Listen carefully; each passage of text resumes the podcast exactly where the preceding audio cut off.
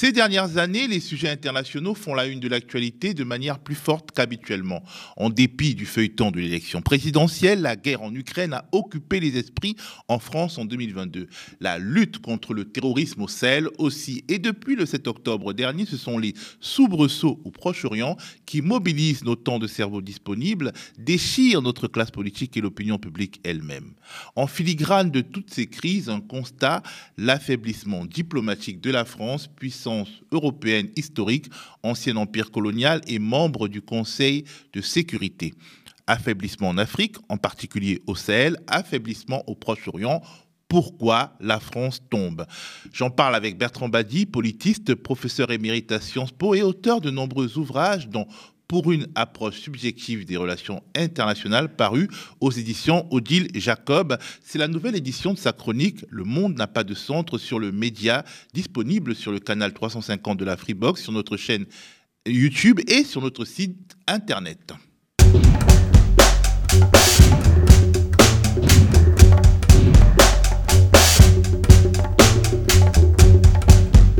Bonjour Bertrand. Bonjour. Nous enregistrons cette émission le vendredi 1er décembre, alors qu'une trêve technique, on va dire, qui avait été engagée entre l'armée israélienne et les groupes palestiniens vient d'être rompue. C'était une trêve ponctuée d'émouvantes libérations d'otages et de prisonniers. Le bonheur de Emily Hand quand elle retrouve les bras de son père. À 9 ans, elle était otage sans aucun membre de sa famille auprès d'elle. Ila Rotem, 12 ans, est-elle accueillie par son oncle. Sa mère capturée avec elle est restée à Gaza. Le Hamas aurait expliqué ne pas la détenir. Hier, la liberté avait un goût amer de séparation pour Alma et Noam, 13 et 17 ans, frères et sœurs, main dans la main, sur les images tournées par le Hamas. Leur père est resté à Gaza, leur mère a été assassinée le 7 octobre. طبعا فرحتنا منقوصة لأنه في كثير شهداء بغزة. طبعا إحنا بالسجن كانت مقطوعة كل الأخبار. لسه في 30 أسيرة موجودات داخل السجون بتنكل فيهم كل يوم. فيش أكل فيش مي فيش فيش ولا إشي فيش أواعي بناموا على الأرض. الوضع جوا السجون كثير كثير صعب. في عشر نساء جداد من غزة اللي تركوا أولادهم بالشوارع ووضعهم كثير سيء. حتى لما دخلوهم على القسم كان وضعهم كثير سيء. نكلوا بكل الأسيرات ضربوا كل الأسيرات وقمعوهم. كمان نفس الإشي عند الأسرى وأنا طالعة هددوني بأبوي. حكوا لي إنه أبوك عنا بالسجن وأي كلمة بتحكيها إحنا بنقتله وهو بالسجن. طبعا بوجه سلام لأبوي لكل الأسرى وإن شاء الله الحرية قريبة وحتمية للجميع Bertrand, question d'actu chaude. Qui a intérêt à la fin de la trêve et peut-on dire que c'est la fin des libérations, que cette parenthèse plus ou moins enchantée s'est déjà refermée Alors, il y a plusieurs éléments. On avait oublié que trêve et cessez-le-feu ne sont pas synonymes. Euh, la trêve est un instrument tactique, là où le cessez-le-feu est un instrument stratégique, c'est-à-dire correspond à une vision politique d'ensemble. Là, c'était pas du tout ça. Il s'agissait d'une trêve pour obtenir euh, côté israélien la libération d'un maximum d'otages et euh, côté Hamas de pouvoir se reconstituer et souffler un peu après ce qui a été une attaque d'une violence inouïe et qui s'est révélée très destructrice. Donc, euh, j'allais dire, même si ça fait mal de le dire ainsi, que euh, le processus reprend euh, tel qu'il a été interrompu il y a une semaine. Euh, en cela, ça ne peut pas être une surprise. Alors derrière ça se cachent des arguments techniques, puisqu'il s'agit d'une évolution tactique. Ces changements techniques, c'est d'abord la modification, évidemment, de la composition du, de l'ensemble des otages qui sont retenus à Gaza il n'y a pratiquement, semble-t-il, parce qu'on n'a pas beaucoup d'informations, plus de femmes ni d'enfants. Donc on passe à une autre séquence qui est la libération des soldats, des hommes euh, adultes euh, israéliens qui ont été pris en otage. Et là, les conditions de la négociation sont évidemment toutes différentes et il semble qu'il euh, n'y ait pas d'accord entre les deux parties sur euh, euh, la, le type d'échange qui doit s'opérer. Mais d'une façon plus générale, ce qui est très compliqué en matière de trêve, c'est que tout le monde y a intérêt et en même temps, tout le monde à un certain moment a besoin de l'arrêter. C'est ça une trêve, et c'est ça qui distingue du cessez-le-feu. Pourquoi tout le monde y a intérêt? Parce que les, euh, les, combattants, que ce soit l'armée israélienne ou que ce soit euh, les combattants euh, du Hamas, ont besoin de se redéployer après une campagne intense de bombardement. Ça leur a permis de se redéployer, mais ça veut dire que l'on a intérêt que l'adversaire ne prenne pas trop de temps pour se redéployer trop euh, favorablement. Donc Israël n'a pas intérêt à ce que la trêve dure trop longtemps parce que cela risquerait de favoriser militairement le Hamas. Et le Hamas, effectivement, se méfie euh, d'une trêve israélienne qui permettrait à l'armée israélienne de se redéployer de manière encore plus dangereuse qu'avant. Ça, ce sont les arguments de type militaire. Puis il y a des arguments de type politique. C'est-à-dire que depuis une semaine, on avait l'impression que euh, le maître des opérations, c'était le Hamas. Le Hamas, non seulement décidait du moment, de la temporalité, mais plus que ça, devenait l'acteur incontournable de toute négociation. Euh, ce qui, au fil du temps, habituait l'opinion publique et peut-être même les chancelleries des différents gouvernements étrangers à considérer qu'après tout, le Hamas est un acteur euh, politique majeur avec lequel on peut négocier, puisque de facto, on a négocié pendant une semaine. Donc, euh, côté israélien, l'idée de banaliser le Hamas, alors qu'il avait été criminalisé suite aux actes extraordinairement violente euh, du 7 octobre, euh, c'est une évolution qui ne pouvait pas évidemment convenir euh, aux attentes israéliennes. Donc tout ça n'a rien d'étonnant. Tout ça fait partie de cette énorme ambiguïté que constituent les formes nouvelles de conflictualité.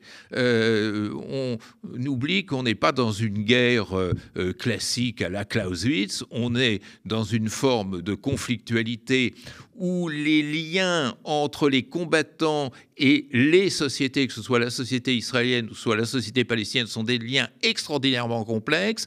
Si on ne travaille pas au quotidien sur ces liens, si on les laisse échapper aux perspectives que l'on s'est soi-même données, eh bien, effectivement, on risque de perdre militairement et politiquement. Finalement, en quelque part, euh, euh, cette séquence de libération d'otages et de prisonniers a été aussi, d'une certaine manière, une phase d'humanisation, humanisation du Hamas, d'une certaine manière, dont on voit qu'ils sont capables du pire, mais aussi de préserver la vie et la dignité des gens dans certains cas, parce que dans d'autres cas, ça n'a pas été euh, le cas. C'était une phase aussi d'humanisation du côté, entre guillemets, israélien, puisqu'on voyait, voyait la joie que procurait le retour des, des, prisonniers. Et il y a eu beaucoup de polémiques, notamment en France, sur disons, le point qu'on pouvait donner à tel ou à tel, parce que, dans le fond, leurs prisonniers ne semblent pas tout à fait euh, traumatisés. Alors c'est très délicat d'en parler ainsi, mais cette phase d'humanisation, est-ce que ce n'est pas au fond quelque chose de positif dans la mesure où le monstre devient un semblable, même si c'est insemblable, avec lequel on a des, euh, euh, accords qui sont pour l'instant irréconciliables. Est-ce que c'est mauvais de considérer qu'au fond, que, qu'un prisonnier se sépare de son geôlier avec un shalom Est-ce que c'est, une chose moralement inacceptable? Alors, il y a deux éléments euh, presque contradictoires. Le premier, c'est qu'il y a de part et d'autre une stratégie de communication comme on en a rarement vu dans les conflits. Si euh, on se souvient même des guerres de décolonisation, euh, ce type de précaution en matière de communication, cet effet d'image, à une époque où l'image était moins importante qu'aujourd'hui, n'existait pas. Et si on se souvient de toutes les guerres relais, euh, depuis la guerre du Vietnam jusqu'à la guerre d'Irak, tout ceci était inconnu. Donc là, on a vraiment l'impression qu'on atteint un niveau très élevé de, communication et d'effet d'image de part et d'autre. Mais d'autre part, effectivement, euh, ce que tu dis est, quelque chose de très important pour aujourd'hui et surtout pour demain.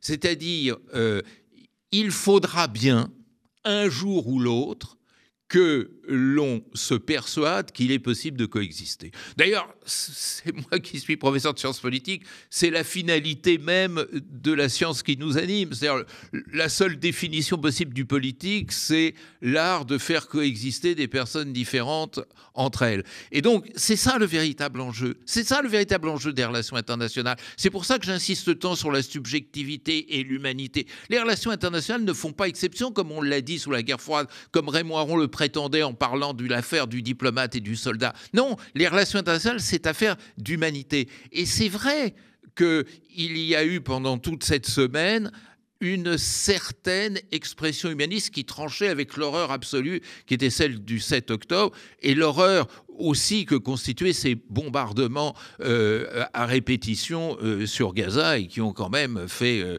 environ 15 000 victimes. Il semble maintenant que les chiffres soient, soient indiscutables. Donc il y a eu un retour de l'humain pendant une semaine et je pense que ça, ce n'est plus effaçable. C'est-à-dire que c'est le début de quelque chose dont on aura absolument besoin pour après. Euh, moi, ce qui me frappe dans le conflit israélo-palestinien, c'est qu'on a très rarement, presque jamais parlé de l'après. Comme si on voulait, presque de part et d'autre, que ce conflit dure éternellement. Là, on avait un peu l'impression qu'on était dans le début de l'après. Et euh, effectivement, on, on s'est aperçu qu'il était possible de travailler même avec celles et ceux que l'on considérait comme innommables, comme inacceptables dans leur comportement. Je pense que ça restera. Maintenant, ne préjugeons pas de l'avenir. Nous ne savons pas ce qui va se passer dans les jours et les semaines qui viennent. Peut-être qu'on assistera à, un retour d'une violence insensée. Euh, c'est aussi un avertissement. C'est-à-dire que si on ne prend pas la voie de la solution, on ira inévitablement dans l'escalade de l'inimaginable. Alors la situation demeure grave, comme on l'a vu, il y a quand même de l'espoir, comme tu l'as dit, il en, demeure après tout. Et ça, c'est à mettre au crédit de deux grands acteurs internationaux, tu me diras si je me trompe, les États-Unis et le Qatar. Alors, je vais te poser une question à deux volets. Pourquoi eux? Et pourquoi pas la France qui est totalement hors du coup? D'abord, pourquoi eux? Alors d'abord, le Qatar et les États-Unis, c'est très différent hein, de tous les points de vue. Ça n'étonnera personne que, je le rappelle. Mais la stratégie du Qatar est une stratégie intéressante puisque euh, c'est euh, construire une politique étrangère sur l'art de se rendre indispensable. Euh, nous ne sommes plus dans un monde de bipolarité où euh, finalement les deux super grands dialoguaient directement. Nous sommes dans un monde de fragmentation, nous sommes dans un monde de fluidité, nous sommes dans un monde de coalition très flexible. Je ne dis même plus alliance, ça n'existe plus. Et donc, euh, dans ce jeu très difficile à prévoir, très difficile même à concevoir, extrêmement mobile et fluide, euh, un certain nombre d'acteurs malins euh, peuvent se rendre indispensables. Et là, effectivement, si on regarde la nomenclature des 193 États membres des Nations Unies, il n'y avait pratiquement que le Qatar qui était dans cette position d'équilibre. On parle beaucoup de l'Égypte, mais l'Égypte n'est pas dans cette position d'équilibre. L'Égypte a une autre utilité, dont on parlera peut-être, mais euh, euh, n'a pas cette utilité liée, je dirais presque, à l'équilibre absolu. Le dosage est absolument extraordinaire. On aide le Hamas, en même temps on claque la porte au nez de Khaled Meshal qui voulait retourner euh, à Doha, capitale du Qatar. Khaled euh, Meshal? Euh, un des dirigeants du Hamas et, qui était en Turquie pendant les événements, qui a voulu retourner au Qatar, et le Qatar s'y est opposé pour montrer que quand même il n'est pas l'ami intime du mouvement Hamas. Mais on pourrait ainsi continuer à montrer tout un tas de signes contradictoires. Le Hamas et le Qatar est sur un plan euh, d'équilibre. Les États-Unis, c'est tout à fait différent, je dirais c'est presque le contraire. D'abord, les États-Unis ne sont pas dans une position équilibrée. Les États-Unis constituent le meilleur soutien d'Israël, tant sur le plan militaire que politique, diplomatique, économique et financier.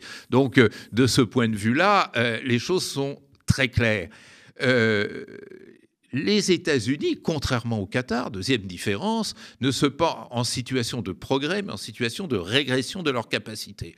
Il était un temps, quand j'étais jeune, il n'y a donc pas très longtemps, où euh, les ne rit pas, euh, ne sourit pas, euh, où les États-Unis en dialogue avec l'URSS, faisait la pluie et le beau temps au Moyen-Orient. C'est comme ça qu'ont été gérés les deux grands conflits de 1967 et 1973.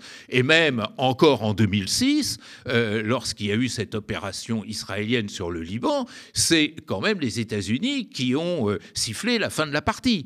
Euh, aujourd'hui, les États-Unis n'ont plus de point d'appui au Moyen-Orient. Après leur défaite en Iran, en Afghanistan, en Irak, en Syrie, et depuis cette formidable autonomisation de la péninsule arabique, et notamment de l'Arabie saoudite et du fameux MBS, le prince héritier d'Arabie saoudite, Mohamed Ben Sultan, les États-Unis n'ont plus de point d'appui. Le seul point d'appui qui reste, c'est Israël, mais là encore, on voit qu'il y a du mou dans la corde par rapport à ce que c'était autrefois.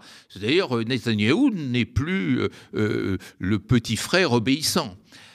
Alors, face à cela, à cette régression de capacité, une diplomatie américaine intelligente, et, je trouve que Anthony Blinken est un bon secrétaire d'État, qui a les bons réflexes, qui est actif, qui est dynamique, volontariste, comprend que si la guerre au Proche-Orient venait à s'aggraver et venait à déstabiliser l'ensemble de la région, les États-Unis seraient les premiers pénalisés, parce qu'ils n'auraient pas le levier d'Archimède qui leur permettrait d'agir sur les acteurs. Ils devraient passivement subir, comme d'un certain point de vue, ils ont passivement subi euh, toutes les histoires dont je parlais tout à l'heure, l'Iran, euh, l'Afghanistan, l'Irak, la Syrie, etc.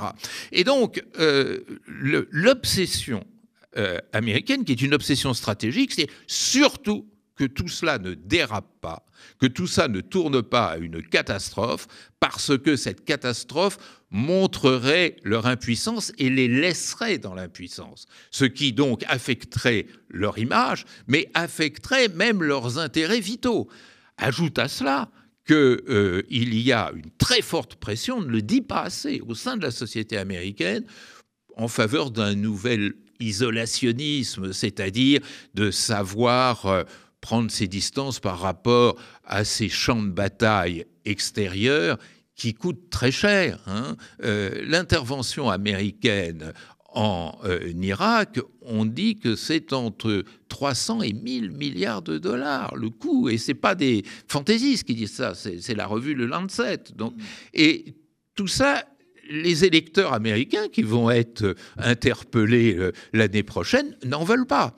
Donc euh, les États-Unis déploient intelligemment, habilement, je pense, euh, des efforts extraordinairement importants pour essayer d'étouffer le feu, ce qui les amène jusqu'à dire des choses qu'ils n'avaient jamais dites. Premièrement, faisant appel à la Chine en disant qu'il faudrait que la Chine nous donne un coup de main. Deuxièmement... C'est une mini-révolution quand même. Bah, exactement. Mais attends, il y a encore pire en, matière de révolution, ou encore mieux, ou encore plus, euh, à savoir, euh, euh, finalement, on aurait besoin d'un cessez-le-feu, c'est-à-dire mm. au-delà de la trêve. Et ça, Netanyahou ne voulait pas entendre parler. Et puis, on ressort de manière presque systématique la référence à une solution politique à deux États.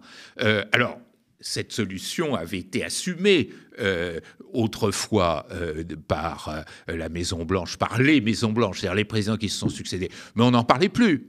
Et dans cette période où Netanyahou, encore lors de la dernière session des Nations Unies, il n'y a pas si longtemps, rappelait que c'était fini ces histoires de solution à deux États, c'est quand même remarquable.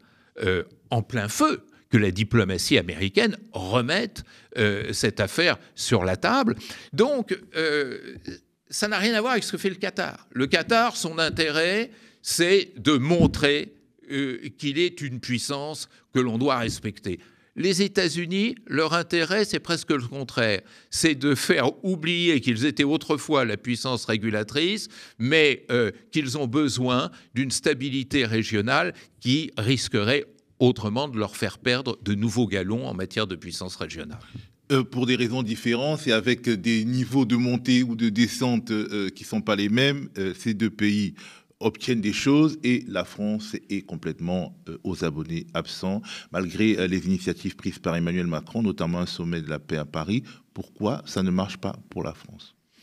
Alors, d'abord, il faudrait rappeler, ce que j'ai un tout petit peu dit il y a un instant, c'est que ça ne marche pas pour la puissance. C'est-à-dire la France n'est pas le mauvais élève de la classe. C'est toute la classe qui montre son impuissance. C'est-à-dire ça, c'est quand même un tournant de l'histoire euh, dont il faut prendre la mesure. C'est-à-dire l'incapacité des puissants d'hier et d'aujourd'hui, parce que dans la nomenclature et en référence aux indicateurs classiques de puissance, l'Europe, les États-Unis, euh, ça compte et ça compte beaucoup, que ce soit le PIB, que ce soit les dépenses militaires, euh, que ce soit les réseaux diplomatiques, euh, ce n'est pas rien. Mais ça ne prend plus la puissance n'imprime plus au Sud. Ça, c'est l'événement majeur de cette dernière décennie. On ne peut pas le dater, cet événement, mais on le voit, euh, on, le voit en Afrique, on le voit au Moyen-Orient, on le voit euh, euh, un peu partout en Asie. C'est quelque chose d'extrêmement important. Alors, la France là-dedans, la France, elle a un peu la double peine, c'est-à-dire elle est pénalisée parce que il y a cette incapacité et cette méfiance, méfiance croissante des pays du Sud à l'égard de toute incarnation de puissance, et surtout de toute incarnation de puissance qui prétend réussir. D'ailleurs, le paradoxe de Poutine, c'est qu'il est populaire parce qu'il apparaît comme une puissance. Il est populaire au Sud parce qu'il apparaît comme une puissance déclinante. Et ça rassure. La France aussi est déclinante d'une certaine manière. Elle est déclinante, mais enfin, elle n'a pas les mêmes syndromes, euh, qu'il s'agisse du PIB des performances économiques, de la capacité technologique, de la capacité diplomatique. Elle n'a pas les mêmes euh, syndromes euh, que la Russie, qui est en situation d'Alzheimer diplomatique, en quelque sorte. La, différence est, particulièrement remarquable. Et de ce point de vue-là, le paradoxe, c'est les échecs militaires de Poutine en Ukraine l'ont servi auprès du Sud qui s'est trouvé rassuré en disant bah, cet homme-là est comme nous, en quelque sorte. Donc euh, là, c'est déjà la première pénalisation de la France. D'autant qu'il ne faut pas oublier une chose, c'est que la Russie n'était pas une puissance coloniale, alors que la France était une puissance coloniale. Mais il y a derrière ça quelque chose qui est typiquement français. C'est-à-dire que je pense que la France est de tous les pays du monde. Mais bien entendu, là, je me limiterai aux anciennes puissances coloniales européennes, peut-être le seul qui n'ait pas su rompre avec son passé colonial. Et ça, il faudrait que les historiens, les sociologues, les politistes travaillent davantage sur ce sujet. Pourquoi la France infiniment plus que la Grande-Bretagne, ne parlons pas de l'Espagne, du Portugal ou des Pays-Bas ou de la Belgique, autres pays euh, colonisateurs, pourquoi la France a tant de mal de se débarrasser de ce syndrome colonial? Alors, ça crève les yeux en Afrique. La gestion euh, de la crise nigérienne est un parfait exemple de la chose. Ne parlons pas euh, du Sahel, de l'échec. On en parlera, mais euh, je voudrais qu'on revienne un peu sur quand même Israël-Palestine et notamment la fronde des diplomates qui manifestement considèrent que les échecs de la France dans ce dossier du Proche-Orient sont quand même liés à l'action ou à l'inaction ou à la mauvaise action de l'exécutif d'Emmanuel Macron, pour ne pas le nommer. Alors, il y a plusieurs éléments, parce que euh, effectivement, cette fronde de diplomates, et qui sont tous, alors des diplomates à la retraite, mais des diplomates prestigieux, hein. moi je les connais presque tous, et c'est euh, la fine fleur de cette diplomatie française qui était tellement appréciée et tellement évaluée dans le monde. Alors, il y a déjà bien sûr, probablement consciemment ou inconsciemment, un malaise de cette diplomatie face à cette perte d'influence. Et du coup, dans cette ambiance nostalgique euh, qui renvoie à ce que je disais il y a un instant, euh, la sensibilité à des erreurs euh, politiques du président de la République française s'en est trouvée aiguisée.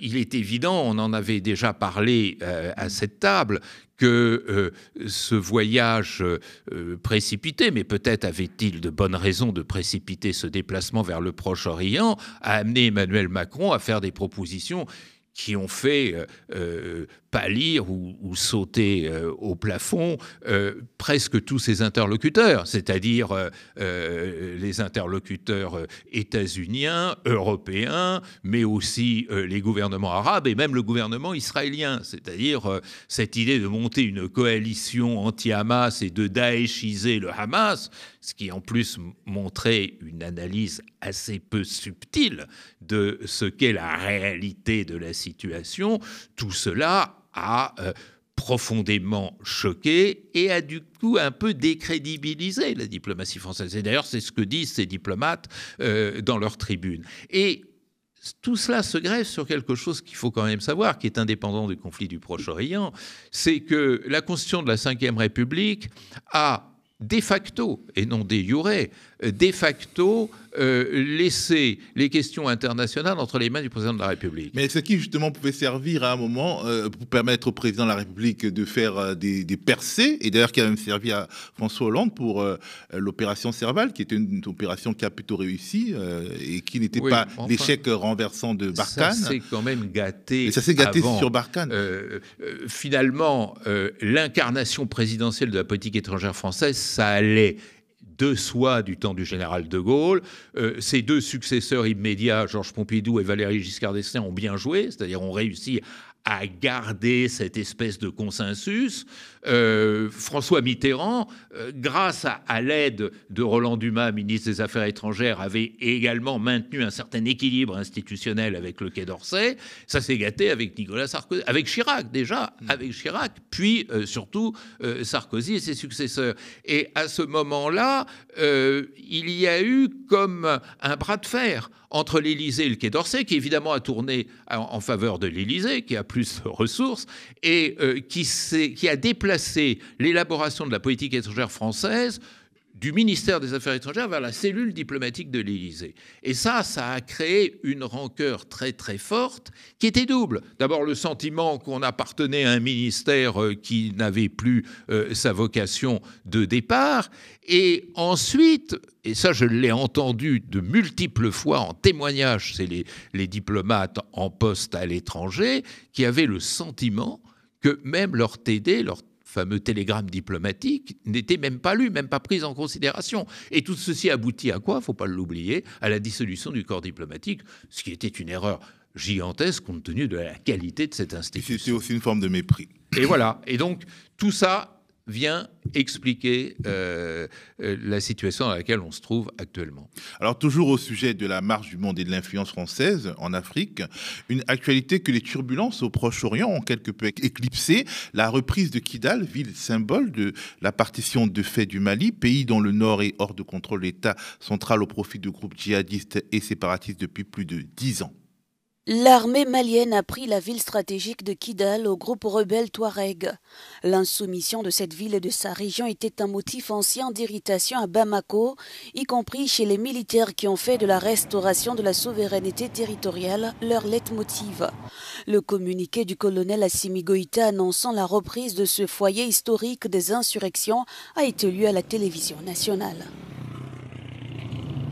14 novembre, grâce à Allah, en raison du courage et de la détermination de nos femmes, un raid a été mené depuis quelques jours en direction de Kidal et de lourdes pertes infligées aux groupes armés terroristes.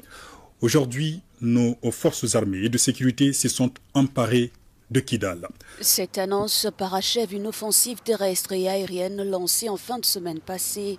Les groupes rebelles avaient repris les hostilités en août. Le retrait de la mission de l'ONU a déclenché une course au contrôle du vaste territoire du Nord.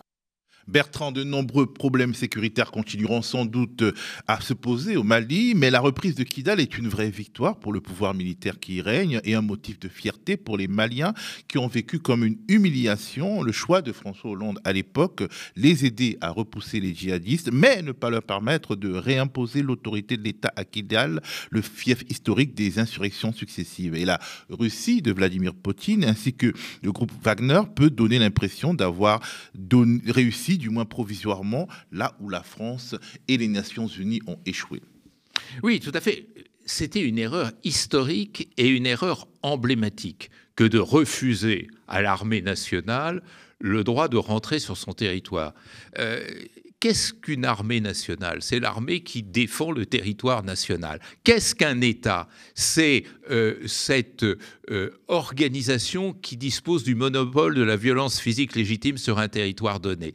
Donc, refuser à l'armée malienne euh, le droit de rentrer chez elle, c'était un double affront fait à l'idée même d'une souveraineté malienne et donc la source d'un traumatisme profond et durable qui montrait la fragilité euh, de l'idée même d'intervention extérieure. C'est à partir de ce moment-là, d'ailleurs, que l'intervention extérieure a été euh, dénoncée et stigmatisée et qui a ressuscité l'idée de néocolonialisme. Si les troupes françaises s'opposent à ce que l'État malien reprenne sa souveraineté sur son territoire, bah, il n'y a pas de meilleure définition de la pratique coloniale. Et puis ça a ouvert euh, la voie à toutes les théories, y compris les plus complotistes, sur au fond les Français, non seulement ils jouent un double jeu, mais ils soutiennent, ils instrumentalisent les djihadistes. Oui, enfin, ce que visait Hollande, il faut être euh, mm. euh, complet sur ce point,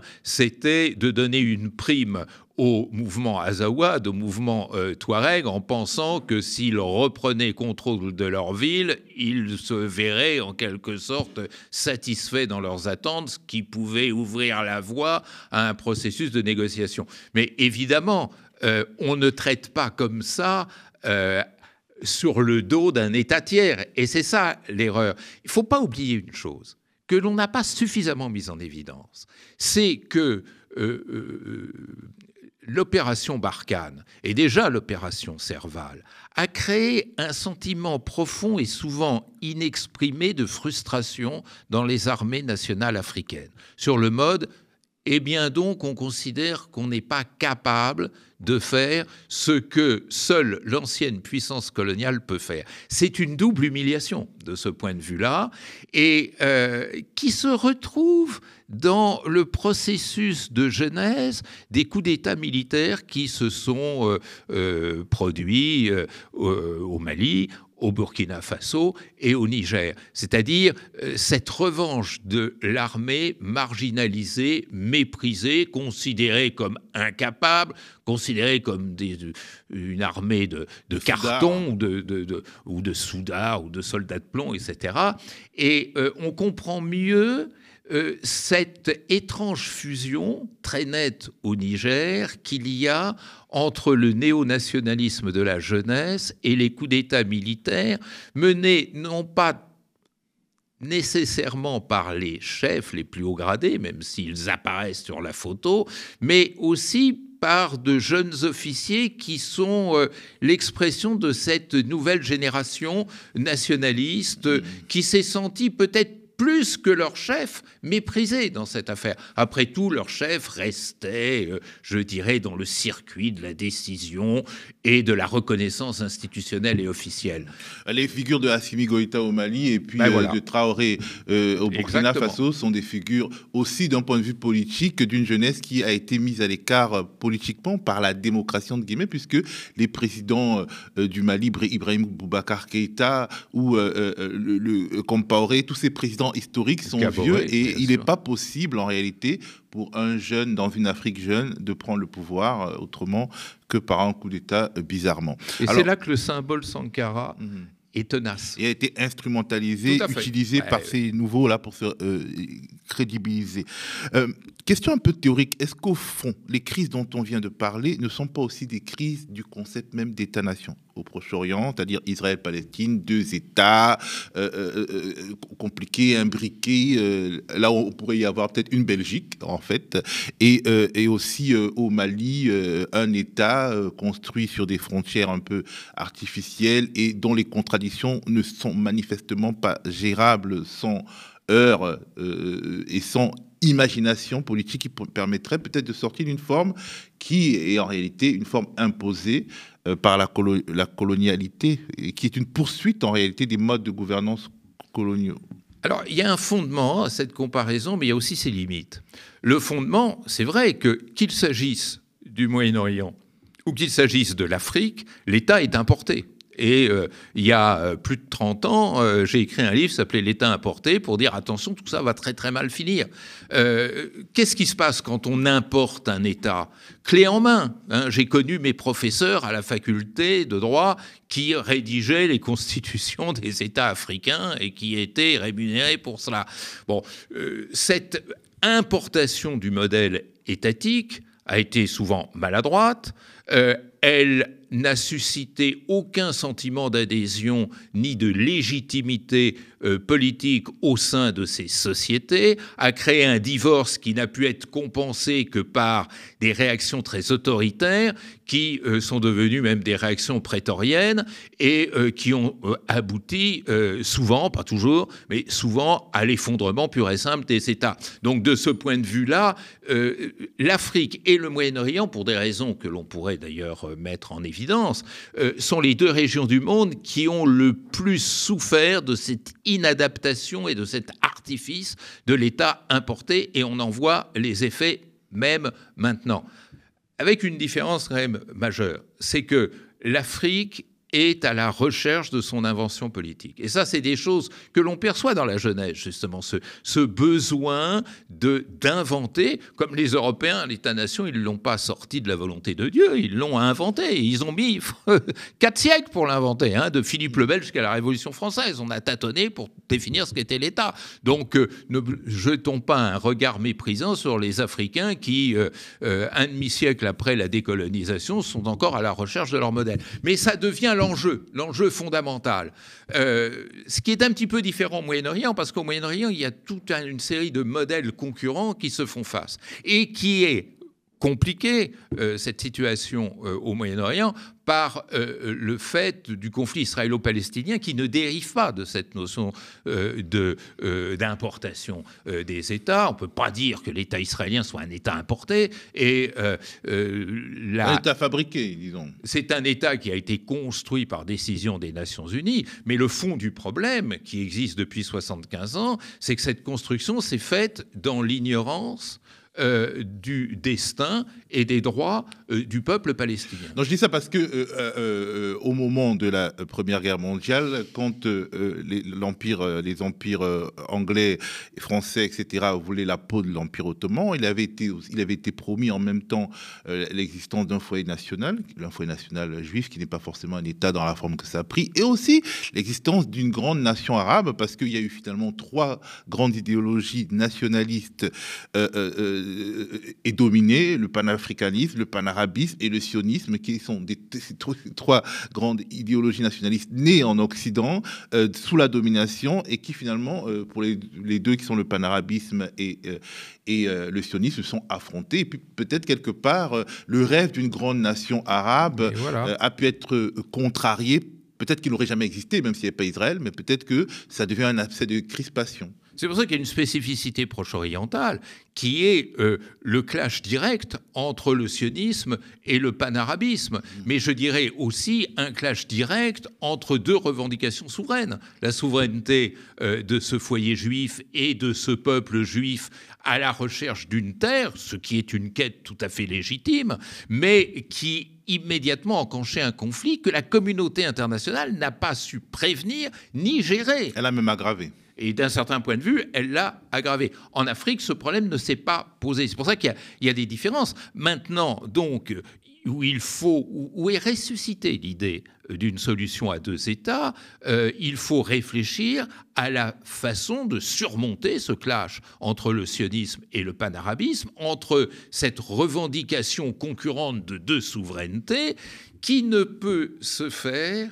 que sur la base d'une reconnaissance mutuelle. Et reconnaissance, je ne l'emploie pas seulement ni principalement en termes de droit. Euh, on sait ce que c'est que la reconnaissance juridique. C'est pas compliqué, il suffit de signer un papier. La reconnaissance, c'est la reconnaissance humaine, c'est-à-dire la reconnaissance non seulement des droits de l'autre, mais de l'égalité des droits de l'autre et de moi-même. Et ça, ça implique la valorisation de l'autre. Nous sommes dans une situation de dévalorisation de l'autre. Euh, construire une solution à deux États, c'est techniquement possible.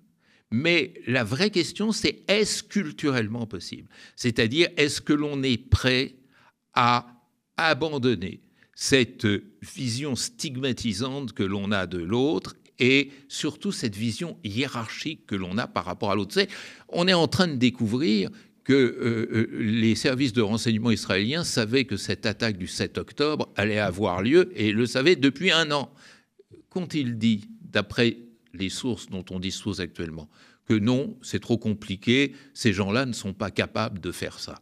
Et ces gens-là que le ministre de la Défense a appelés des animaux. Euh, des animaux humains, quand même. Des animaux humains, oui. Bon, euh, je veux bien, mais enfin, euh, ça me fait penser à ce ministre finlandais qui parlait euh, des Moyen-Orientaux comme des singes du désert. Quand même faire attention à tout ça, parce que derrière la violence des mots, il y a l'expression profonde du non-reconnaissance de l'altérité. Et c'est là que ça va se jouer. C'est pour ça que j'ai fait ce livre sur la subjectivité. C'est là le vrai ressort des relations internationales. C'est pas la puissance qui fait les relations internationales c'est l'acceptation de l'autre.